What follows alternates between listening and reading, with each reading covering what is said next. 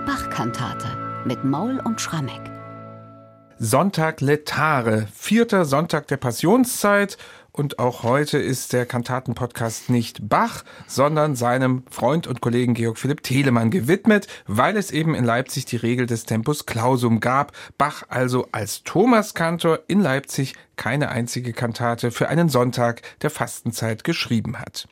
Telemann, der durfte das, zum Beispiel als Musikdirektor in Frankfurt und dort ist auch die Kantate Wer nur den lieben Gott lässt walten entstanden.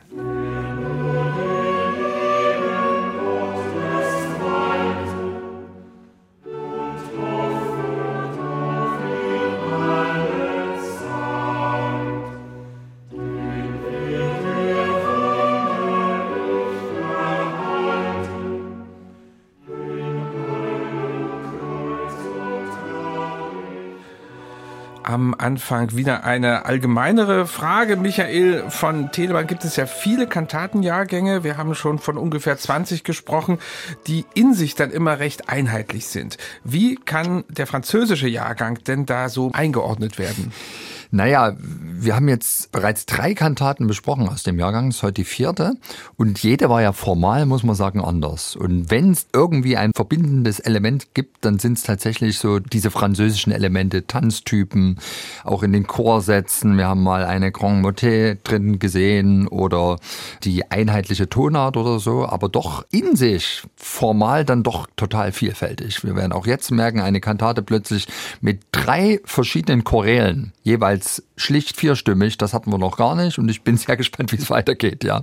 Was jetzt so die Besetzungsgröße betrifft, ich meine, wir haben immer Streicher, zwei Oboen dabei, manchmal sind Blockflöten dabei. Es gibt eine Kantate in dem Jahrgang mit drei Fagotten. Also manchmal experimentiert der Telemann auch. Ich weiß auch im geistlichen Singen und Spielen, das war der Jahrgang, den er vorher für Eisenach komponiert hat, da gibt es eine Pfingstkantate mit sechs Trompeten. Also manchmal reizt er es nicht nur aus, sondern überreizt er. Ja.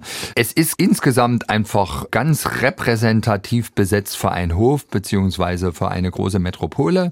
Da gibt's schon auch eine Handvoll Jahrgänge, die ungefähr diese Besetzungsgröße haben. Es gibt wiederum auch einzelne Jahrgänge von Telemann, die extrem klein besetzt sind. Das ist namentlich der berühmte harmonische Gottesdienst. Das sind Kantaten für nur eine Solostimme, ein Soloinstrument und Basso Continuo, wobei er auch ausdrücklich sagt, Leute, ihr könnt euch die Stücke auch aufbrezeln. Ja? Und da ist er wieder Geschäftsmann gewesen. Das hat er natürlich nicht genuin dann für seine Hamburger Kirchenmusik ja, in den großen Kirchen komponiert. Hätte er nicht bringen können da mit einem Sänger und einem Instrumentalisten und noch eine Orgel dazu. Aber diese Jahrgänge hat er komponiert, um im Grunde auch seinem heimlichen Ruf als Kapellmeister des gesamten protestantischen Deutschlands gerecht zu werden. Da wollte er eben tatsächlich die Möglichkeit geben, auch in den kleineren Städten oder gar Dörfern Telemann zu musizieren. Und es gibt so eine schöne Bemerkung von Johann Ernst Bach. Eisenacher Kapellmeister dann in den 1740er, 50er Jahren, der sagt mal über diesen Telemann, man wird in Deutschland schwerlich eine Kirche finden, wo nicht Telemanns Jahrgänge erklungen sind. Also er hat es wirklich geschafft durch großen Fleiß, aber auch, glaube ich, geschicktes strategisches Aufstellen im Markt tatsächlich der Kirchenmusikdirektor ganz Deutschlands zu werden. Jedenfalls der protestantischen. Ja, ich wollte gerade sagen, gemeint sind die lutherischen Kirchen ja. natürlich. Können wir von der Orchesterdisposition gerade dieses französischen Jahrgangs so ein bisschen Rückschlüsse ziehen? ob es dann doch eher für Eisenach komponiert ist, worüber wir ja schon nachgedacht haben? Also jetzt anhand bestimmter Instrumente kann man das nicht. Aber wir merken das ja auch auf Schritt und Tritt. Telemann reizt auch die Virtuosität aus. Und er beschreibt selbst sehr schön in seiner Autobiografie rückblickend auf die vielen Lebensstationen, dass das Orchester, was er in Eisenach gehabt hat, zwar klein war, aber extrem virtuos. Er sagt, es wäre im Grunde das beste Orchester gewesen, mit dem er gearbeitet hat, was es sogar damals aufgenommen hätte im Ernstfall mit der französischen Hofkapelle Hoi. in Versailles. Also wirklich Hoi, ganz Hoi. hohes Regal und mhm. ich glaube ihm das.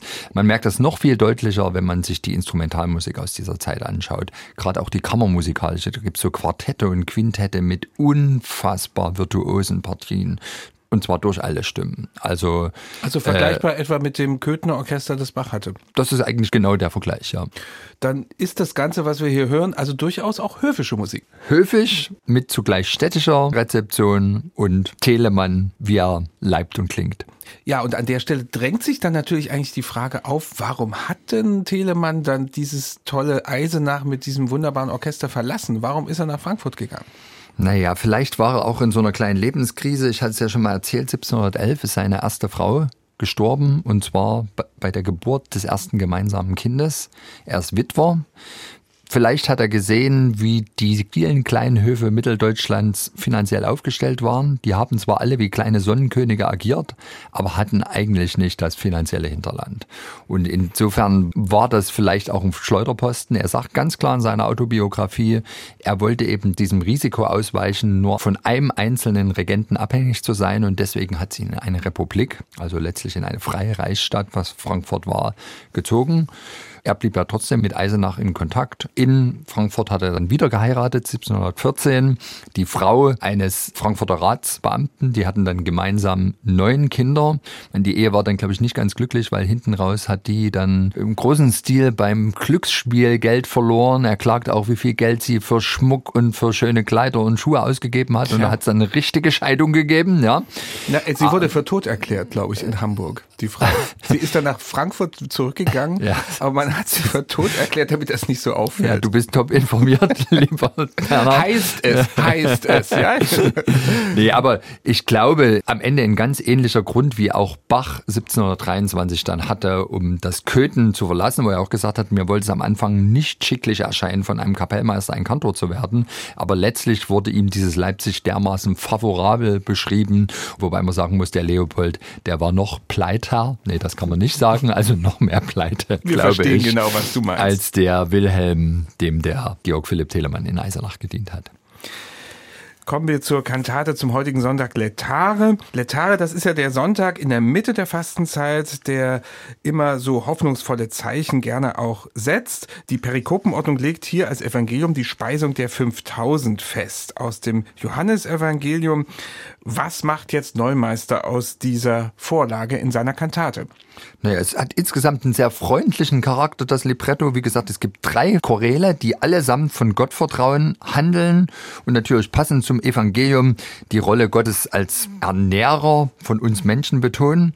Sehr, sehr schön wieder die Quintessenz im letzten und übrigens einzigen Rezitativ dieser Kantate. O wohl dem, welcher gläubet und Gott es nicht auf einen Zettel schreibet, wie was und wenn ergeben soll. Man zweifle nicht an Gottes Segen, sind gleich die Kammern leer, es kostet ihn ein Wort, so sind sie voll.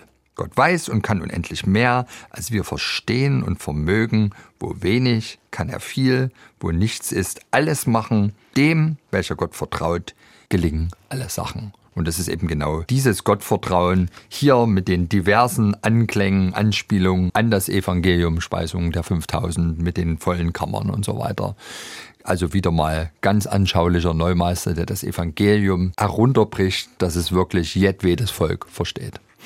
Und die Kantate beginnt nicht mit einer Arie und auch nicht mit einem großen Chor, sondern mit einem Choral. Wir haben schon mehrfach darauf hingewiesen, dass das so eine Art Choralkantate in Anführungsstrichen ist. Es wird nicht ein Choral durchgeführt, aber es kommen gleich drei. Macht jetzt Telemann damit musikalisch auch etwas Besonderes? Naja, sie sind alle drei eigentlich schlichte vierstimmige Choräle. Können wir auch drüber spekulieren, ob er hier vielleicht gedacht hat, die Gemeinde singt mit. Es sind auch Choräle, die wirklich jedermann kennt. Also das ist jetzt vielleicht anders jetzt als bei Bach und seinem Choralkantatenjahrgang. Hier ist, glaube ich, der Choral das sinnstiftende, verbindende Element was einfach den Leuten klar machen soll, Kirchenmusik ist nicht irgendwas abgespacedes, wo nur die Kenner zuhören sollen, sondern Musik für euch, die euch vertraut sein soll und euch ins Ohr gehen soll. Und trotzdem verzichtet natürlich nicht auf ausführliche Arien. Drei Stück gibt es in dieser Kantate. Erst der Sopran, dann der Bass und dann der Tenor. Und auch diese Arien dem Text entsprechend klingen überwiegend positiv, optimistisch. Ja, und auch sehr virtuos. Also gerade in der ersten Arie, da gibt es dieses endlose Melisma. Ich habe die Noten gar nicht gezählt. Ich so gezählt. walte Gott in allen Dingen. Auf 77. Walte 77. Oh, wir kommen langsam dem Bachrekord näher. Mal sehen. Nicht, dass der noch gebrochen wird. 77 Noten am Stück. Also der Sopran, so walte Gott in allen Dingen. Er brauchet meine Sorge nicht. Ich heiße Kind, er heißet Vater, so ist und bleibt er mein Berater. Das weiß er wohl, was mir gebricht und lässt mir seinen Segen bringen. Und auf dieses Walten, da lässt eben der Telemann ganz schön viele Noten walten.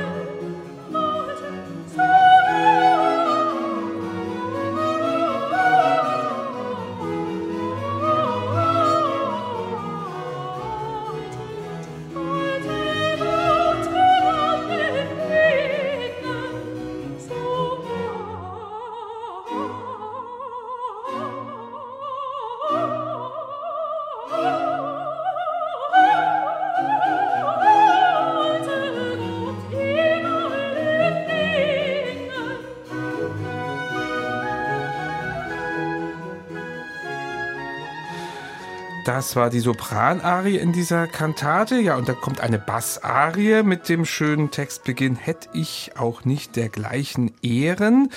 Und da gibt es wieder eine interessante Teilung zwischen dem Außenteil und dem Mittelteil. Ja, der Mittelteil radikaler Taktwechsel und dort werden wirklich die Sorgen hinweggetrieben. Drum weicht ihr schnöden Sorgen hin, also ein durch Taktwechsel provozierter völliger Kontrast und man merkt hier wirklich, wie Telemann alles gibt, um die Sorgen aus dem Stück und den Menschen aus dem Kopf zu komponieren. Das ist ihm ziemlich gut gelungen.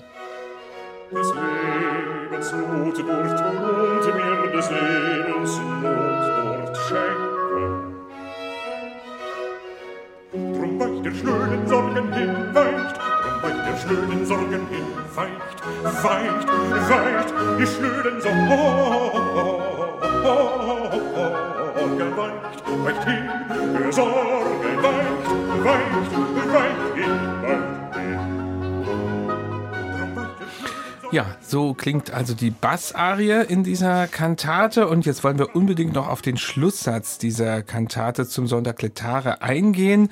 Chor und Solisten singen da abwechselnd und zwar einen Text. Schmecket und sehet, der sehr gut zum Evangelium passt, Speisung der 5000.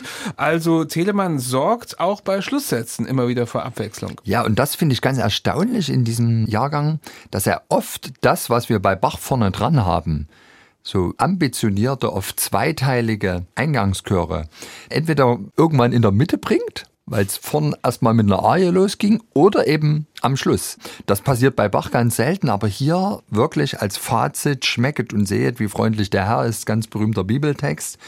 Und das geht los mit einer Grundierung, die die Streicher liefern, eine schwebende Melodie, tolle ineinandergreifende Vorhalte. Und dann setzt der Chor dazu ein und singt diesen Text.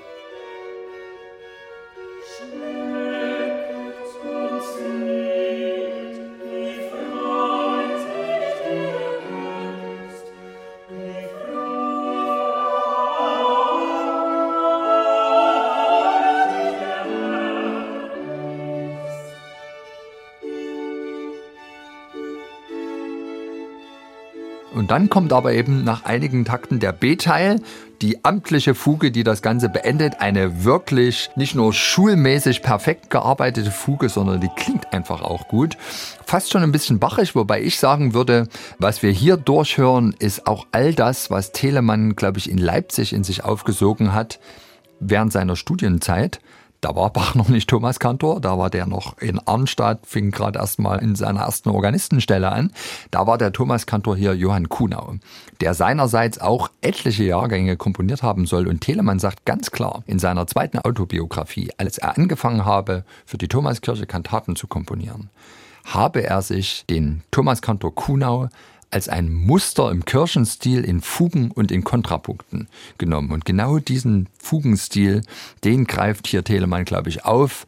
hat sich jetzt schon ein ganzes Stück davon entfernt, aber es ist, glaube ich, genau dieser Ansatz in seinen Kantaten dann zu sagen, okay, ich verachte auch nicht den klassischen Kontrapunkt, der immer in der deutschen Kirchenmusik genutzt wurde, um große Bibelworte in Musik zu setzen, verbindet ihn aber eben mit sehr vielen melodischen Elementen. Das ist auch hier der A-Teil in diesem Schlusschor, sind aber auch die vielen Arien. Und da sagt er übrigens in seiner Autobiografie, da hat er sich nicht den Kunau zum Muster genommen, sondern da habe er sich als Leipziger Student ganz viel ausgetauscht mit dem damals schon wichtigen Georg Friedrich Händel, der noch in Halle lebte. Also die beiden waren auch befreundet, waren ja auch später in einem Briefwechsel, als Händel längst in London war. Und die haben ja nicht nur Musikalien ausgetauscht, sondern auch Blumen. Blumen, genau. Blumen. Denn beide waren passionierte Blumenzüchter. Nee, nur Telemann. Ach, ehrlich? Okay. Nur Telemann. Gut. Händel hat klein beigegeben. Der hat dann einfach ein Paket losgeschickt. Okay, mhm. aber der hat Aktien gesammelt. Ja.